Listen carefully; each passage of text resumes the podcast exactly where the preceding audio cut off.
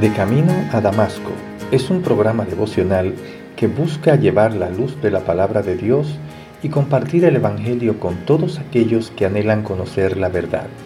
Y llega a ustedes a través del Ministerio Evangelístico Misericordia y Justicia en la voz de Yanco Lucero Cruz, un servidor quien les habla.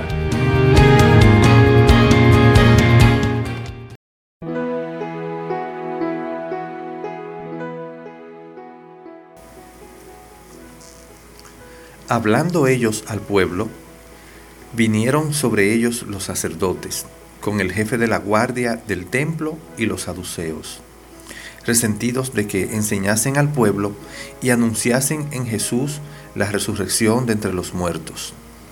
Y le echaron mano y los pusieron en la cárcel hasta el día siguiente, porque era ya tarde.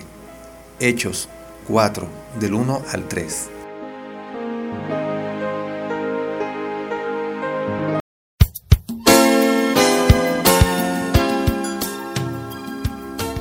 Como vimos en Hecho 3, la sanidad milagrosa de un hombre cojo abrió las puertas para que Pedro y Juan hablaran de Jesús.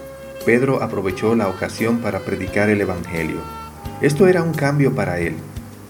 Cuando Jesús fue arrestado y enjuiciado, el aterrado Pedro lo negó tres veces, pero ahora mostraba el valor que le había faltado en aquellas horas.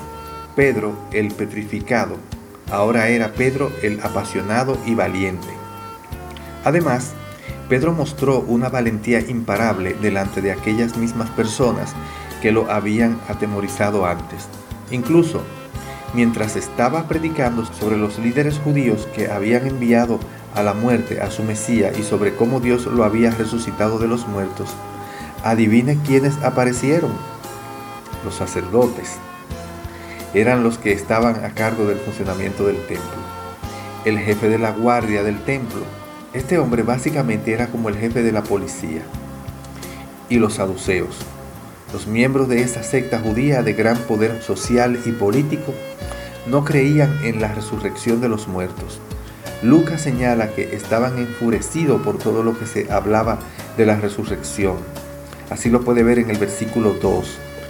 Jesús había dicho, recibiréis poder cuando haya venido sobre vosotros el Espíritu Santo y me seréis testigos. Ahora, Pedro, basándose en ese poder, predicó el mensaje del Evangelio sin reservas.